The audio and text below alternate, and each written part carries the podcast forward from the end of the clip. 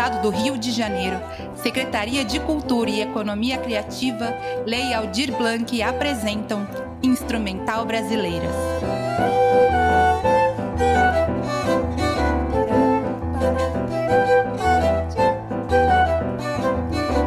Olá! Hoje, dia 11 de fevereiro de 2021, estamos apresentando o segundo episódio do Instrumental Brasileiras e a convidada de hoje é Aline Gonçalves. Eu sou Indiara Belo e esta ação faz parte do projeto Instrumental Brasileiras, que traz oficinas, aulas abertas e este podcast. Se liga na programação que tem muita coisa boa acontecendo. Já parou para pensar sobre o fato de que, mesmo havendo tantas mulheres fazendo música instrumental no país, com qualidade e maestria, nós sabemos tão pouco quem são? Este programa nasceu para exaltar a existência e a obra destas mulheres. Acompanhe o Instrumental Brasileiras para conhecer artistas incríveis e seus trabalhos autorais e autênticos. Elas fazem a música instrumental brasileira ter uma expressividade única. Hoje vamos conversar com Aline Gonçalves sobre suas composições e arranjos e o seu álbum Pacífico. Aqui elas dão o tom. Olá, sou Aline Gonçalves, flautista, clarinetista, compositora, arranjadora, cantora às vezes. Eu estou muito feliz pelo convite participar aqui, poder contribuir com esse podcast tão bacana, tratando de assunto tão importante, tão relevante. Obrigada, Indiara, pelo convite.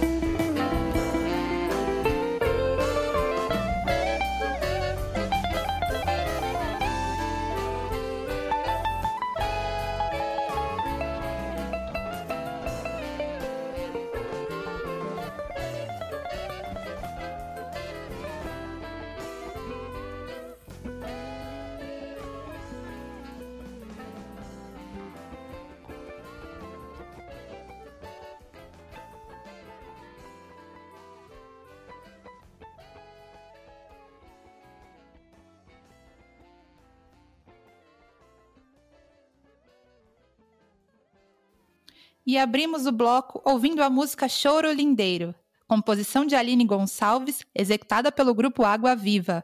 Oi, Aline, seja muito bem-vinda ao nosso programa. Estamos muito felizes de ter você aqui. Obrigada, Indiara. Feliz estou também, muito. Aline, você é flautista, clarinetista, cantora, compositora, arranjadora, tem uma vasta formação na música. Como foi a descoberta da música na sua vida? Foi uma descoberta ou música já era algo que você sempre soube que seria? A música, na minha infância e adolescência, era mais uma atividade. Eu tive a sorte de ter pais muito preocupados com dar essa possibilidade de experimentação, né, para os filhos, para as filhas. E então a música ocupava esse lugar de mais uma atividade. E aí depois, é, com o tempo passando, eu fui me envolvendo cada vez mais com ela. Então o bacana foi que eu não lembro de um momento em que eu decidi ser musicista, mas sim eu lembro de, de que a música foi me tomando, né? Eu fui me envolvendo tanto que quando eu olhei em volta já estava lá dentro já estava absolutamente envolvida. Então é isso. E como que foi o seu percurso musical até aqui? Você já lançou algumas músicas, né? A gente vai até falar de algumas delas aqui hoje. Como que foi o seu caminho até chegar nessas composições? Bem, é, eu fiz parte né, da Itiberê Orquestra Família desde a sua fundação. É, antes fui parte de um trio com Itiberê Zuargue, o trio que precedeu né, a Orquestra Família. Era eu, ele e o Bernardo Ramos. E eu estou falando especialmente disso é, porque esse ambiente musical é um ambiente muito inspirador. Foi um ambiente muito inspirador para mim. Então eu acho que por aí mais ou menos as primeiras coisas começaram a surgir, né, de ideias e mas eu não levava tanto à frente porque eu estava acho que muito envolvida com o trabalho da orquestra, enfim, e, e, de aprender também, né? Tava no momento de aprender muita coisa. Então, é, eu anotava algumas ideias, algumas coisas, mas eu acho que isso tudo veio mais forte logo que eu saí da orquestra e fui para o Chile. E aí comecei é, primeiro com um trabalho de arranjo. Eu fiz um, um disco em homenagem a Violeta Parra, arranjos meus e do Simão Shriver, que é um violonista chileno. É, e junto disso vieram as composições também. Então foi mais ou menos esse processo é, de, acho que, transbordar tudo aquilo que eu tinha vivido nessa época mais ligada à música universal. É, quando, quando, enfim, quando saí de lá e quando me deparei também com, com outras músicas. Isso foi muito importante, eu acho, na, nesse processo de, de querer me expressar, ter a necessidade de me expressar, né, musicalmente. Primeiro, sou musicista porque preciso ser musicista, porque a minha maneira de estar nesse mundo é assim, é com som, é, né, preciso de, desse, desse canal, dessa linguagem. Então, eu acho que ao, ao encontrar esse mundo de músicas, sabe? Vindo com essa bagagem que eu já tinha, eu acho que aconteceu uma coisa muito importante em mim que me fez ter realmente necessidade de botar isso tudo para rodar para fora. Vamos ouvir então mais uma composição da Aline. Essa também é arranjada por ela, a composição Pacífico. Queria falar um pouquinho sobre essa música que a gente vai ouvir.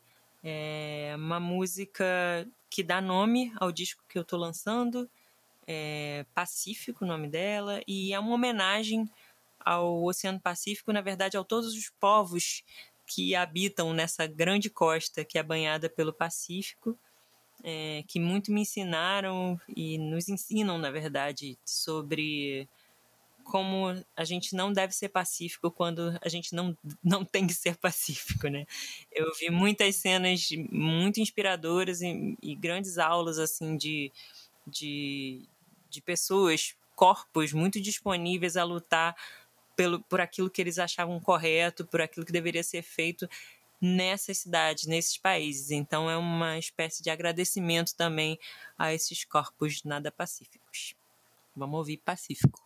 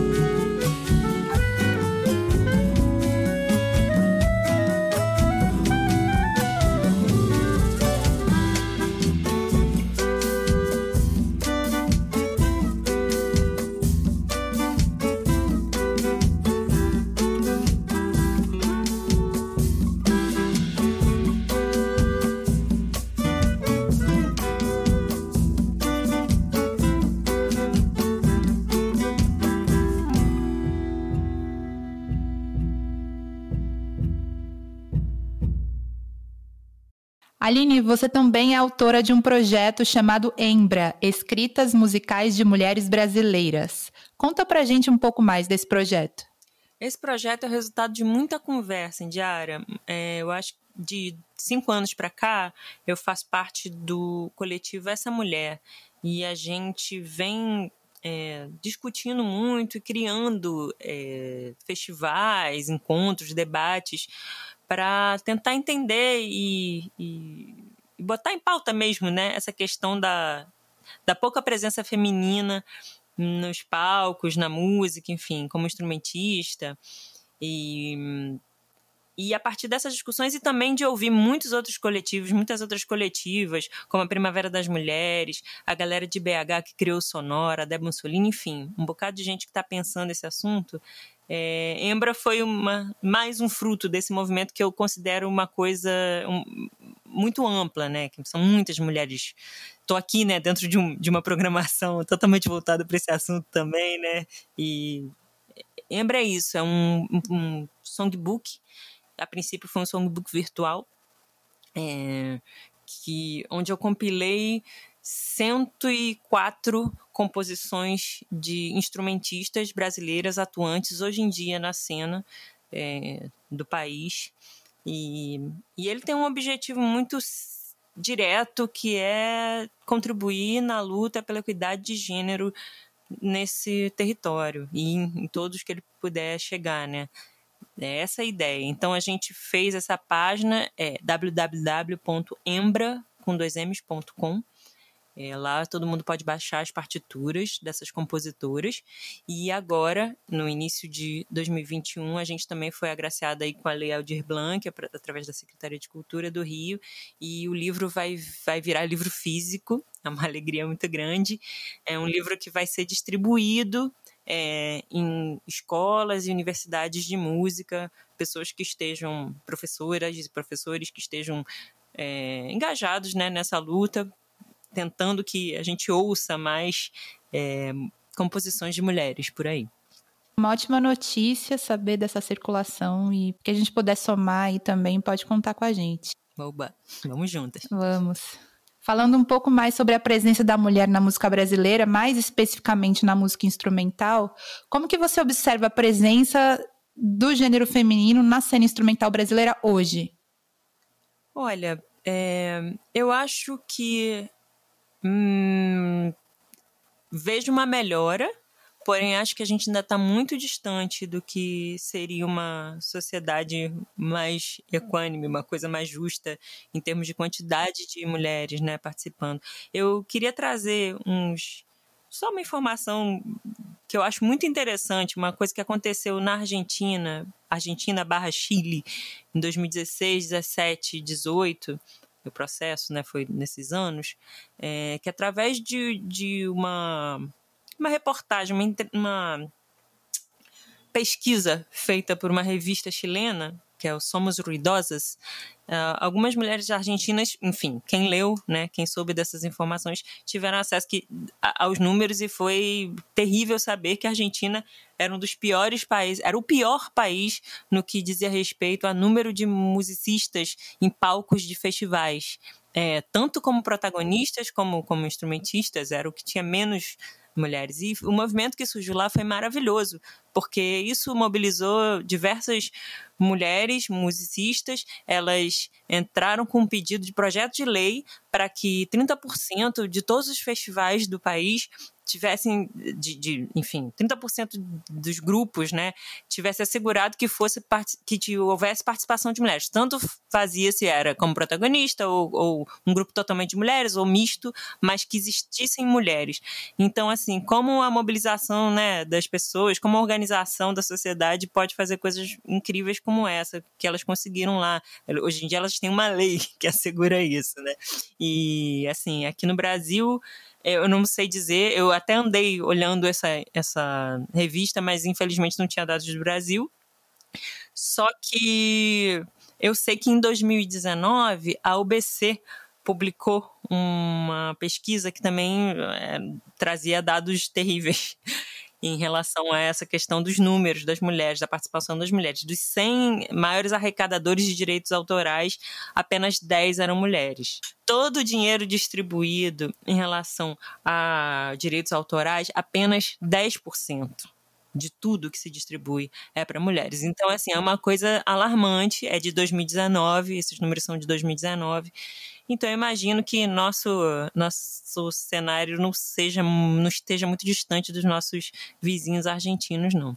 É uma luta aí longa e contínua que a gente tem pela frente, né? Os direitos que deveriam ser já naturalmente adquiridos e distribuídos igualmente, a gente ainda tem que lutar muito por eles ainda. Uhum. É verdade. Mas vamos nessa, né? Estamos aí para isso também. Estamos fazendo isso agora. Exatamente. E falando um pouco mais sobre a presença da mulher, quais foram ou são as suas referências na música instrumental? Você tem referências femininas na sua trajetória? Tenho, muito. É, minha professora de flauta, hum, primeira professora, assim, figura importante, André Ernest Dias, para mim é uma referência absoluta, assim, de performance, enfim, som lindíssimo de flauta, uma super pensadora da música, também agitadora de, de movimentos, né? Festival Moacir Santos, enfim, é uma grande referência para mim. A própria Leia Freire como compositora, né? Assim, uma galera muito legal de São Paulo também, a G Cortes, a, a, enfim, é um bocado de gente que eu ouço, que me inspira, que, que tá aí nessa luta, que passou por caminhos um pouco mais espinhosos até dos que a gente está passando agora. Elas são inspiração, com certeza. Vamos ouvir mais uma música, então. Que música que a gente vai ouvir agora? A gente vai ouvir agora Toada para Sojourner, mais uma composição que está nesse meu disco Pacífico. Toada para Sojourner é uma homenagem a Sojourner Truth, uma ativista é, mulher negra norte-americana do século retrasado. Ela ficou muito conhecida por por fazer um discurso importantíssimo que apontou é, para o que seria o feminismo negro antes mesmo desse, desse disso estar estabelecido, né, o feminismo negro, é, quando ela aponta, enfim, para um discurso de mulheres brancas que estavam naquele movimento da, da, possibilidade de voto e fala assim, mas peraí, isso que você descreveu aí não acontece comigo, e acaso eu não sou uma mulher? Então, é, é uma homenagem a ela e todas essas mulheres que têm a capacidade de ver um pouco mais adiante e abrir caminhos para a gente, né, com sua visão mais ampla. Toada para Sujurni.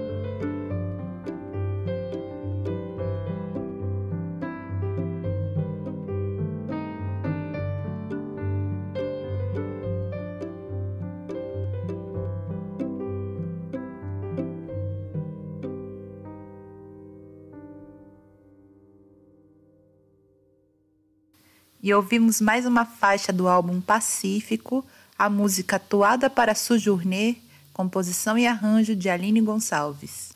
E Aline, como que é o seu processo criativo como compositora e arranjadora? O que, é que significa compor e arranjar para você? Olha, o processo é bem variado, Indiara, é realmente muito variado. Às vezes acontece alguma coisa que mexe muito comigo e que me faz ter que compor alguma coisa, ou às vezes eu estou muito interessada por algum assunto musical ou não musical, enfim, aquilo vai me enchendo e transborda em alguma transformação daquilo ali. Então, compor para mim e arranjar também é sempre tem, tem a ver com transbordar alguma coisa, ou de um interesse, ou de um acontecimento, aquilo ali é, processado, né? a minha visão sobre as coisas, meu sentimento sobre as coisas, aquilo ali acontece. E, e também tenho o hábito de, de sentar para escrever coisas ou anotar coisas, independente daquilo ali virar realmente uma, enfim, se estabelecer como uma composição no final das contas, mas ter o hábito de de estar tá em contato com a criação é uma coisa que eu gosto também bastante. Agora, tem uma coisa do arranjo que eu acho um pouco diferente, que eu curto muito, que é essa possibilidade de diálogo com, com algo que não é seu e, e às vezes os arranjos vêm com, com é, encomendas é, são encomendas específicas, né, para tal formação ou para tal clima ou que não aconteça muita coisa, enfim, qualquer é, especificidade e é muito legal você usar sua criatividade para dialogar com aquilo ali, respeitando aquilo ali que vem para você. Eu acho mó barato também. Então todos esses processos criativos para mim são super estimulantes, são mó barato. E você vai lançar uma música aí nos próximos dias, né? Dessa vez uma canção. Conta um pouquinho pra gente. É, a música que eu vou lançar chama Violeta Viola, também tá no disco Pacífico e tem uma história que que me toca bastante. Essa música é uma parceria com a poeta Jade Prata. A Jade, em 2017, foi a um concerto que eu fiz aqui no Rio, é, em homenagem ao centenário da Violeta Parra. Eu remontei as, os arranjos do Verde Violeta, aquele é, projeto que eu comentei no começo do programa, né, homenagem a Violeta Parra, lá do Chile, e montei em 2017 para comemorar esse centenário. Ela foi, ficou muito feliz, ficou muito inspirada, chegou em casa, escreveu essa poesia e me mandou. E eu é, demorei pra caramba para musicar essa, essa poesia. Foi bem demorado o processo, mas aconteceu.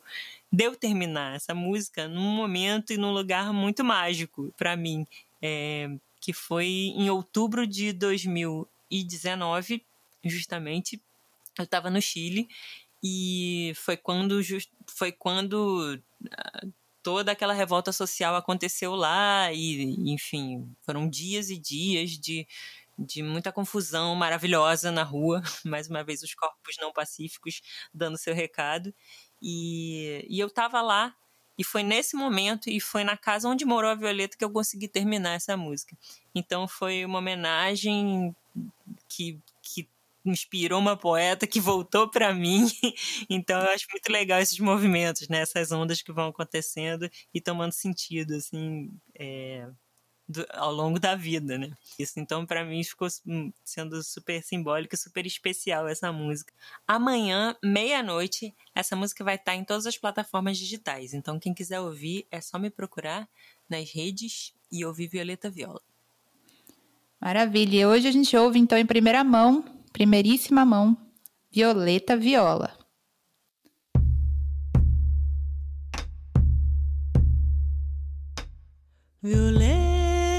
Viola, no me dejes de alumbrar com desejo e maldiciones.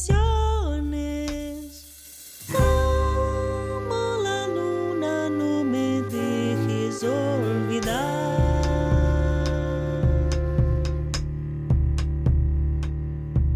Mis pérdidas y ambiciones en las noches tu rabia,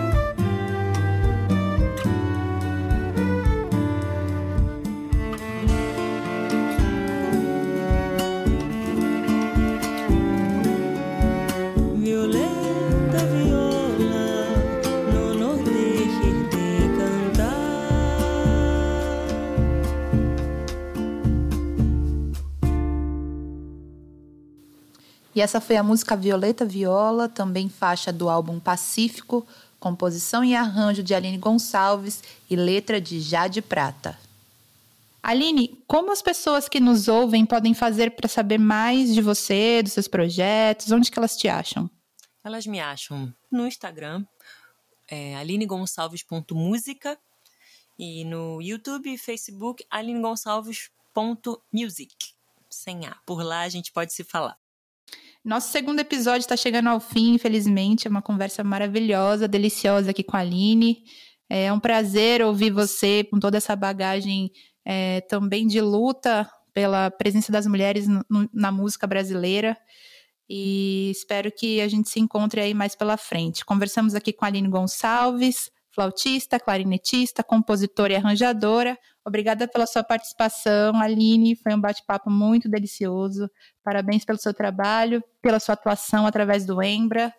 E vamos nos encontrar. Certamente, Diara, vamos juntos. Quanto mais projetos assim, eu acho que mais a gente chega perto do que a gente está buscando, né? Que é essa equidade de gênero na música e na sociedade em geral. Um abração. Quero agradecer também a toda a equipe deste projeto 100% composta por mulheres e a parceria do coletivo Mulheres do Áudio que assina também a edição e a mixagem do podcast.